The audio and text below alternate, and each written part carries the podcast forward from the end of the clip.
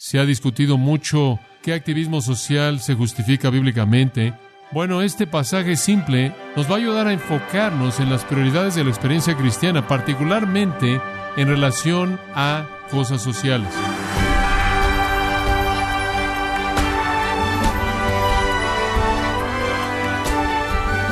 Le damos las gracias por acompañarnos en la edición de hoy, en Gracia a vosotros, con el pastor John MacArthur.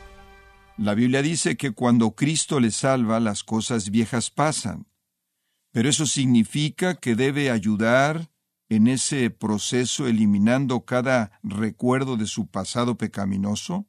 ¿Qué sucede si parte de su pasado incluye un cónyuge que no es cristiano? Yo le quiero invitar a que nos acompañe cuando el pastor John MacArthur examine estas preguntas desconcertantes en el estudio titulado Lineamientos para la soltería y el matrimonio en gracia a vosotros. Se ha dicho mucho en el pasado acerca de la naturaleza revolucionaria del cristianismo y se ha imprimido mucho acerca de la revolución cristiana y se ha discutido mucho las implicaciones sociales del cristianismo y acaso el cristianismo afecta el estatus social y las instituciones sociales y qué tipo de peso tiene, si es que tiene algo de peso qué activismo social se justifica bíblicamente, etcétera, etcétera. Bueno, este pasaje simple no es difícil de entender una vez que realmente lo ve, de los versículos 17 al 24, nos va a ayudar a enfocarnos en las prioridades de la experiencia cristiana, particularmente en relación a cosas sociales. Ahora, en el séptimo capítulo hemos observado que Pablo está escribiendo acerca del asunto del matrimonio. La Biblia tiene mucho que decir acerca de ese tema en particular. Habla de personas solteras y su conducta habla de gente casada y su conducta, habla de personas divorciadas, habla de viudas. Tiene mucho que decir acerca de lo que se requiere dentro de un matrimonio, cuáles son los estándares de Dios para la vida del marido, la mujer, los hijos. Hay mucho en la palabra de Dios del tema entero del matrimonio. Algo de lo que está en la palabra de Dios se contiene aquí en el séptimo capítulo de Corintios. Ahora los corintios estaban teniendo problemas con el tema entero del matrimonio. El problema básicamente surgió a partir del hecho de que cuando la gente se convertía en cristiana, había cierta presión que se ejercía sobre ellos de conformarse a cierta postura o perspectiva del matrimonio. Por ejemplo, usted es una persona soltera y resulta salvarse en la ciudad de Corinto y asiste a la asamblea corintia. Hay algunos judíos bien intencionados ahí que creen, porque el judaísmo ortodoxo siempre creyó esto, que ser soltero es desafiar la ley de Dios. Dios dijo, fructificad, multiplicaos, llena la tierra, y si no haces eso, entonces estás matando a la posteridad de Dios. Y entonces los judíos dirían, debes casarte, especialmente ahora que eres cristiano. Y entonces estaba ejerciendo una presión tremenda sobre la gente soltera. Por otro lado, tenía una especie de actitud ascética que era algo que quedaba de la filosofía pagana, y algunos de los gentiles estaban entrando a la iglesia diciendo el matrimonio no es lo correcto, la soltería es lo correcto, porque entonces puede ser ascético, estar totalmente devoto a Dios y no tiene ninguno de los estorbos del matrimonio. Y lo que realmente deberías hacer si estás casado es divorciarte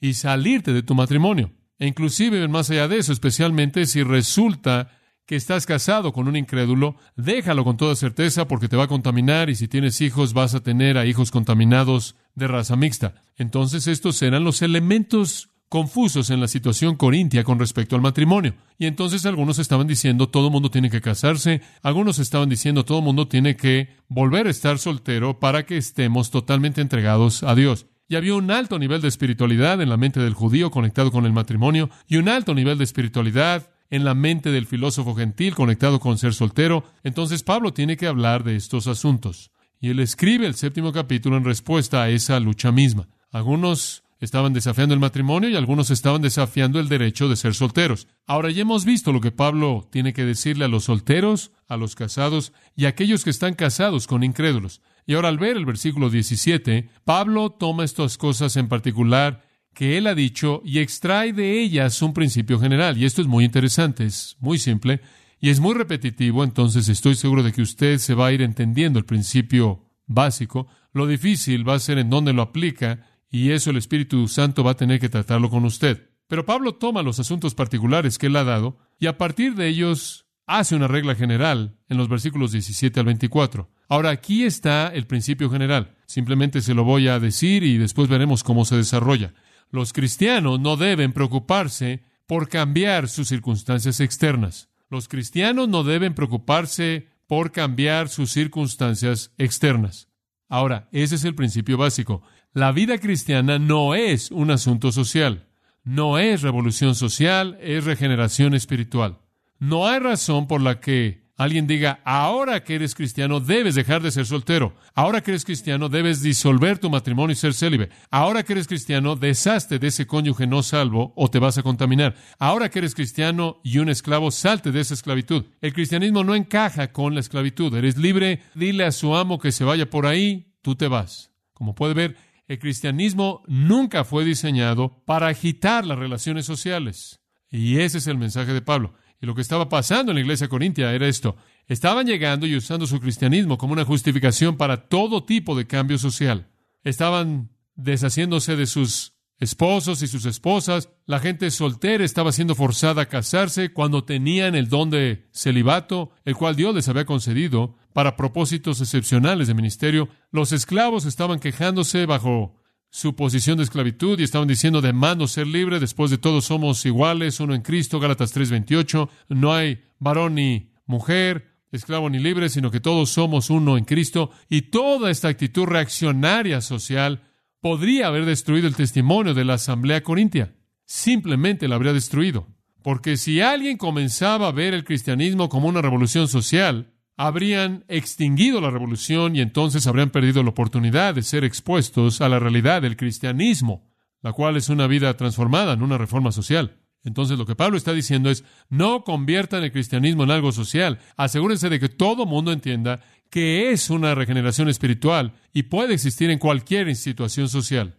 Ahora, ese es el contenido básico de estos versículos. No hay duda en mi mente y ciertamente en la mente de alguien que estudia la Biblia que el cristianismo debió haber tenido un efecto profundo en la sociedad. El hecho de los milagros y señales y maravillas, la enseñanza de la igualdad de los sexos y el esclavo y el libre, la preocupación tremenda con la segunda venida de Jesucristo, la idea del juicio venidero, la idea de la bendición eterna en el cielo, menosprecio hacia cualquier riqueza terrenal. Estas cosas eran factores que eran muy, muy difíciles de entender para el mundo y estoy seguro de que tuvo un efecto profundo. Y en medio de este efecto, lo cual creo que en ese punto es legítimo, pudo haber tenido un efecto que iba más allá de eso que habría sido ilegítimo. Era suficiente que el mundo estuviera confundido sin confundirlos al hacer del cristianismo no solo teológico, sino social. Y entonces el Espíritu de Dios quiere asegurarse de que el mundo siempre mantenga su perspectiva. Sí, hay señales y maravillas, sí hay una preocupación con el cielo y las cosas eternas y un menosprecio hacia las cosas terrenales, sí está la venida del Señor Jesús. Para el cristiano eso es bueno, para el no cristiano eso es malo. Sí, todas estas cosas son verdad, pero mantengámoslas a nivel espiritual y no hagamos del cristianismo una justificación para derrocar al gobierno. Porque cuando hacemos eso, entonces nos volvemos simplemente como cualquier otra revolución y el aspecto distintivo se pierde. No importa lo que usted es, no importa lo que es la sociedad en términos de la identidad básica del cristianismo. El Evangelio no es un elemento inmediato que revoluciona o desorganiza a la sociedad. Por ejemplo, si una esposa se convierte en cristiana, ¿qué debe ser ella? Una mejor esposa, ¿verdad? Si un marido se convierte en cristiano, ¿qué debe ser él? Un mejor marido. 1 Corintios 7 habla de esas dos cosas. Si usted tiene un amigo que se convierte en cristiano, ¿qué debe ser inmediatamente él para usted? Un mejor amigo. Si hay un esclavo que se convierte en cristiano, ¿qué debe ser él? Un mejor esclavo. Un amo se convierte en un cristiano, un mejor amo. Un ciudadano se convierte en un cristiano, ¿en qué se debe convertir él? En un mejor ciudadano, no en un reaccionario social. Ahora esto se presenta de manera repetida en el Nuevo Testamento. Ahora, no sé que yo sea malentendido, permítame añadir esta nota a pie de página. No estoy diciendo que el cristianismo no tiene nada que ver con el activismo social. Creo que la Biblia es muy clara acerca del hecho de que debemos satisfacer las necesidades de la gente. Debemos curar al herido, tenemos que alimentar al hambriento, tenemos que vestir al desnudo, tenemos que proveer casa para el que está solo y el que está desechado. La Biblia es muy clara en que debemos hacerle bien a todos los hombres, especialmente a aquellos que son de la familia de la fe. Hay una responsabilidad social que el cristianismo tiene, que los cristianos deben buscar justicia en una sociedad a través del medio que esa sociedad provea, que el cristianismo debe buscar lo correcto y lo honesto, y que el cristianismo debe hablar la verdad de Dios en contra de una sociedad injusta, no recta. Pero el corazón del cristianismo, con todas sus ramificaciones sociales profundas, todavía es este es una regeneración espiritual y personas transformadas espiritualmente que van a cambiar una sociedad no como dinamita, sino como levadura. no al volar la tapa de la sociedad, sino al esparcir el poder del cristianismo a través de las vidas transformadas de las personas dentro de esa sociedad. Y entonces yo lo diría de esta manera. El cristianismo interfiere indirectamente, no directamente con las instituciones sociales. El cristianismo realmente ha sido la causa de gran cambio social en la historia, pero no al explotar en esa sociedad, sino al ser una influencia que de esa sociedad, eso significa penetrarla a nivel de su raíz. Pablo revela la verdad divina de que el cristianismo nunca debe convertirse en una situación social superficial. Siempre es compatible con cualquier circunstancia terrenal en cualquier sociedad. Eventualmente, conforme crece, las semillas de piedad y justicia y rectitud, etcétera, comenzarán a afectar a la sociedad en la que crece. Yo creo que, sea cual sea el lugar en el que una persona se encuentra en la sociedad, él puede ser un cristiano y él puede ser un buen cristiano. Usted puede ser un cristiano en cualquier sociedad, porque el cristianismo es una relación espiritual con el Dios vivo y tiene poco o nada que ver con el estatus social. Ahora, este es el principio que Pablo quiere que entendamos aquí, porque él quiere que los corintios sepan que ser un cristiano no es razón alguna para comenzar a cambiar todo tipo de relación social. El principio, él lo presenta en el versículo 17, en el versículo 20 y en el versículo 24, él lo repite tres veces, el mismo principio. Y después, entre esas tres veces, él lo ilustra. Entonces, punto uno es el principio, después de ilustración, dos, después el principio de nuevo, después de ilustración y después el principio al final. Ahora observe conforme avanzamos, comencemos con el principio, en primer lugar en el versículo 17. Únicamente, y probablemente es una mejor manera de comenzar el versículo, únicamente a cada uno como el Señor le repartió y como Dios llamó a cada uno, esto ordeno en todas las iglesias. Ahora, sea como sea que Dios lo ha llamado a usted, quédese ahí no produzca una revolución social. Sea lo que sea que Dios le ha dado a usted, manténgase en esa dirección. Toda persona camine en la dirección escogida que Dios le ha dado a él. La conversión no significa que la gente soltera que tiene el don de celibato debe casarse. No significa que la gente casada debe romper su matrimonio. No significa eso en absoluto. No significa que si usted está casada con un incrédulo, usted deja al incrédulo. No, en absoluto. Quédese en donde está. Si usted es un esclavo, quédese como esclavo. Si usted es un judío, quédese como judío. Si usted es un gentil, quédese como gentil. Quédese en donde está. Este es el principio general. Lo normal es mantener su estatus social. Ahora, me apresuro a añadir, no significa que si usted se salvó cuando usted tenía 13 años de edad y era soltero, usted tiene que quedarse soltero el resto de su vida. No significa eso. Es un principio general, no una ley absoluta. Más adelante usted verá cómo funciona eso. Digo, inclusive Dijo en el capítulo 7, ¿se acuerda? Que si usted es casado, quédese casado. Pero después de una excepción, si un incrédulo quiere irse, deje que se vaya. Entonces hay un principio general que tiene excepciones. Aquí hay uno también. Dios dice, quédate como estás. Esa es la regla general. Ahora, si eres esclavo, quédate como esclavo, pero si la libertad viene, tómala. Simplemente no estés preocupado con ese problema. No debemos crear problemas sociales. ¿Por qué? Versículo 15 retroceda y recuerde este principio. Al final del versículo 15, Dios nos ha llamado a qué? ¿A qué nos llamó? A paz. Sea lo que sea que hacemos en el mundo, debe tener el efecto final de producir que paz. En Romanos 12, 18 dice, si es posible, en lo que dependa de vosotros, estad en paz con todos los hombres. En Romanos 14, 19, entonces busquemos la paz que contribuyen a la paz. En 2 Corintios 13, 11, vivid en paz y el Dios de amor y paz estará con vosotros. Hebreos 12, 14, buscad la paz con todos los hombres. Ahora observe el versículo 17 para algunos puntos particulares.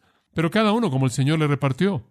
El verbo griego para repartió significa repartir a uno su parte de algo. Si eres un esclavo, ¿quién te dio esa posición? ¿Quién? Es el Señor. Si eres una esposa, ¿quién te dio esa posición? Es el Señor. Marido, persona soltera, sea lo que sea, recuerda esto, sea lo que el Señor te haya dado, sea la manera en la que Dios te ha llamado, continúa caminando así. Si eres un esclavo, ¿Sabías que Dios te colocó en esa posición antes de que te salvara y Él te salvó en esa posición para usarte en esa posición? Si eres soltero, Dios te tenía soltero antes de que te salvara. Si eres casado, Dios te dio esa situación de matrimonio y te salvó en ella para usarte en ella. Dios sabía eso. Dios te salvó en cierta situación. Por ahora, quédate en esa situación. Casado, no casado, matrimonio mixto, circunciso, circuncidado, esclavo libre, lo que sea. Tu estatus de vida es dado por el Señor. Ahora, eso es algo interesante que entender. El tipo de trabajo que tienes y el tipo de estado civil que tienes está relacionado con el plan de Dios, inclusive antes de que te salvara. Y cuando el Señor te redimió en eso, Él te redimió en eso para usarte en eso, por lo menos por el momento. Que no te falte el contentamiento. No digas, oh, ahora que soy cristiano, ya no puedo hacer esto. Ahora, no estoy hablando, no sé, si estás a cargo de un negocio de prostitutas o, o vendes whisky de manera ilegal o algo así, eso es algo diferente, porque eso es ilegal, inmoral. Pero cuando estamos hablando de cosas que simplemente son cosas de relaciones sociales que no tienen valor moral, Dios no espera que de pronto, ya que eres cristiano, te salgas de todo. Dios te tiene ahí por una razón. Él te tuvo ahí antes inclusive de que te salvara, te salvó mientras que estabas ahí y entonces es simple, quédate así. Sea cual sea la situación social en la que estás, Dios puede llevar a cabo su obra y el cristianismo puede ser compatible con eso. Entonces quédate en donde estás. No hagamos del cristianismo el problema de toda la sociedad. Mostremos a la gente en el mundo, dice Pablo, que el cristianismo le da solidaridad a la sociedad, que le da solidaridad a la vida y no que es caótico.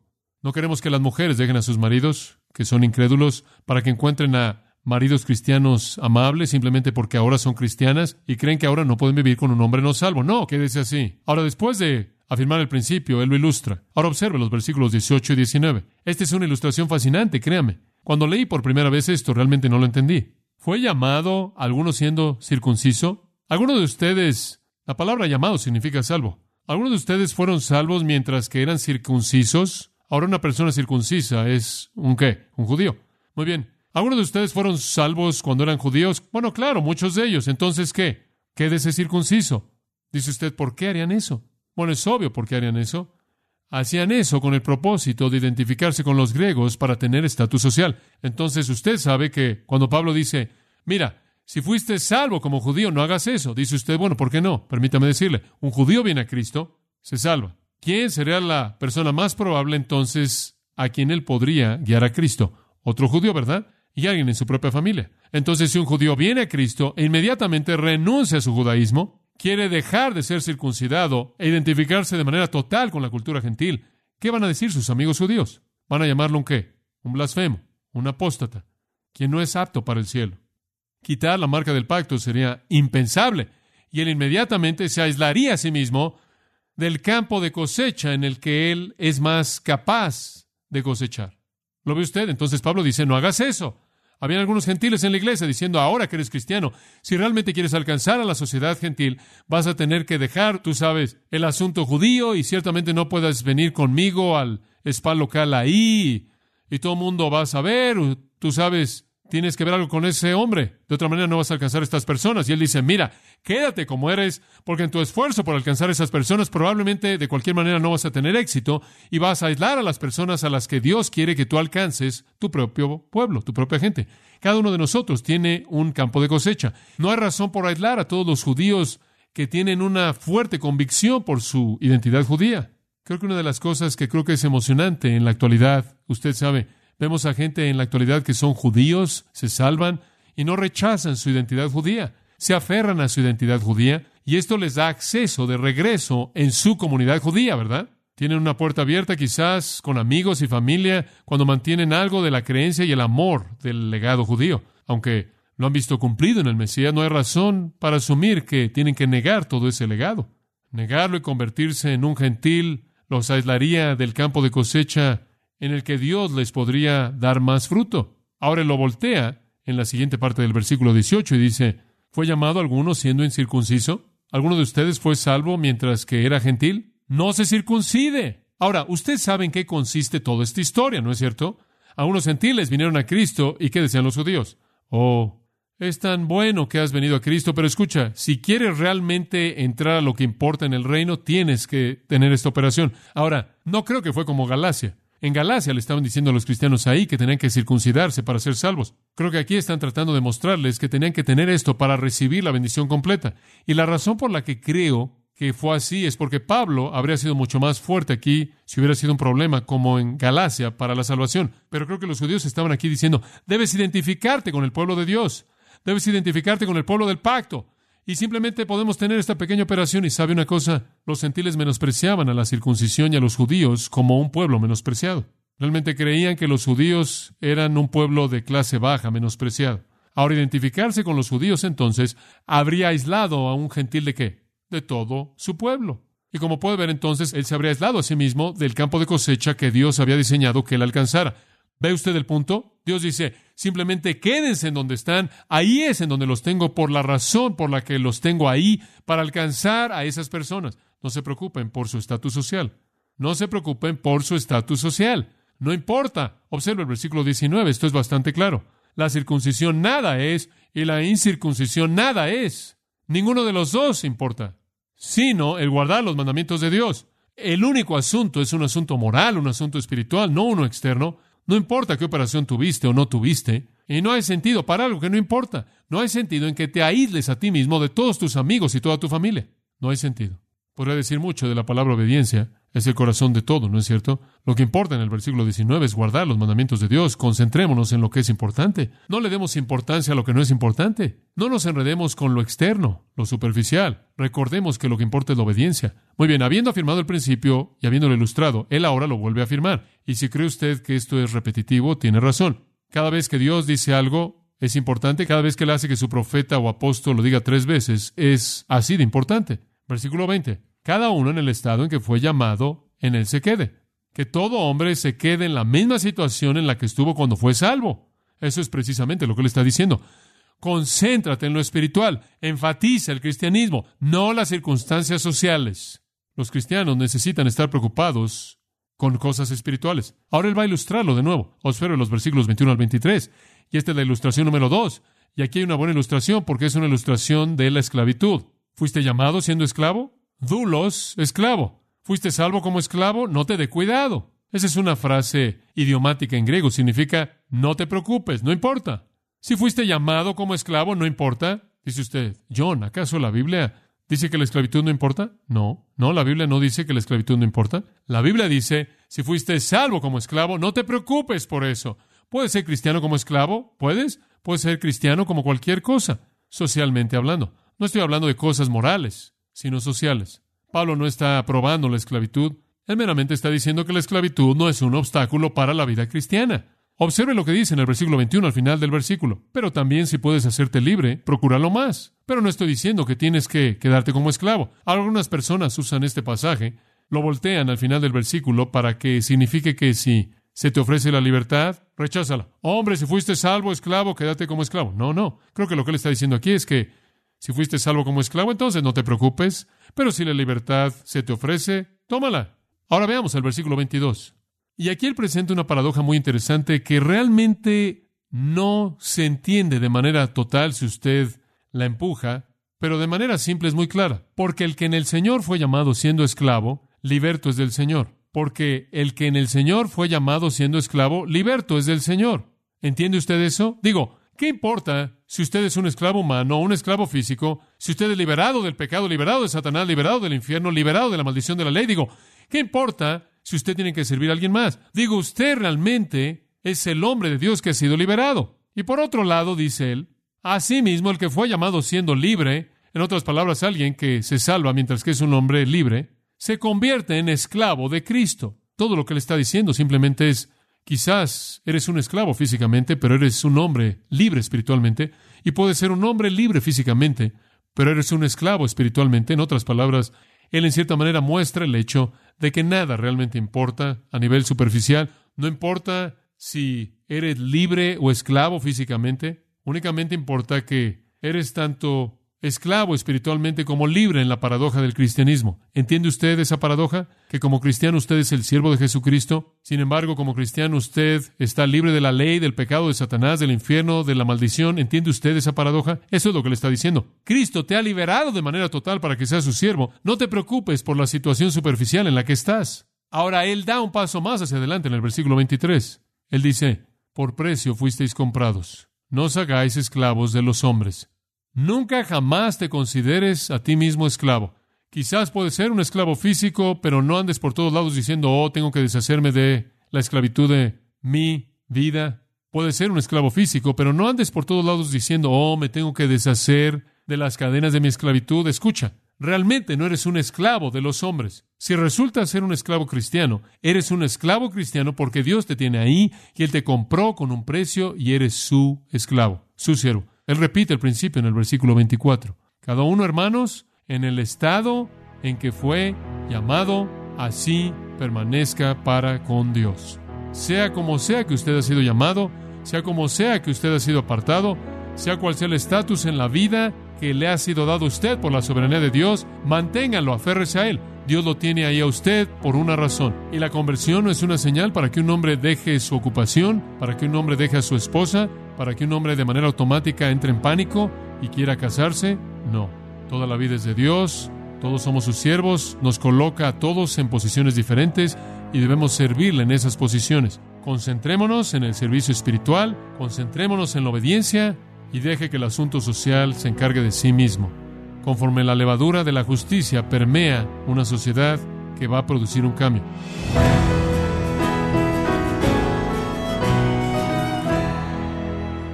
Hemos estado escuchando al pastor John MacArthur en la serie titulada Lineamientos para la soltería y el matrimonio, un estudio en el libro de Primera de Corintios en gracia a vosotros. Grace Community Church, bajo el liderazgo de John MacArthur, ha organizado la conferencia en español Expositores 2018 los días viernes 28 y sábado 29 de septiembre en Son Valley, California. En Expositores 2018 John MacArthur estará acompañado de líderes de gran influencia como Miguel Núñez, Sugel Michelén, Ibis Carballosa, Henry Tolopilo y Josías Grauman, y abordarán el importante tema la doctrina de las Escrituras. Para mayor información e inscripciones de la conferencia Expositores 2018, los días 28 y 29 de septiembre en Son Valley, California, visite la página conferenciaexpositores.org. Repito, conferenciaexpositores.org. Si tiene alguna pregunta o desea conocer más de nuestro ministerio, como son todos los libros del pastor John MacArthur en español, o los sermones en CD, que también usted puede adquirir, Escríbanos y por favor mencione la estación de radio por medio de la cual usted nos escucha en gracia a vosotros. Es importante conocer no solo el país y ciudad de donde usted nos escucha, sino también la radio. Para quienes contactan nuestro ministerio por primera vez, pueden solicitar una copia del mensaje de promoción sin costo alguno, un mensaje por oyente únicamente. Si usted vive en los Estados Unidos o Puerto Rico, escríbanos a Gracia Vosotros, P.O. Box 4000, Panorama City, California 91412. O puede escribirnos a través del siguiente correo electrónico radio arroba gracia.org. Y en nuestra oración que Dios haya obrado en su vida y hablado a su corazón, desafiándole y ministrándole por medio de la enseñanza de su palabra. Y tenga presente que sus oraciones son vitales y que puede ofrendar a gracia a vosotros yendo a nuestra página en gracia.org.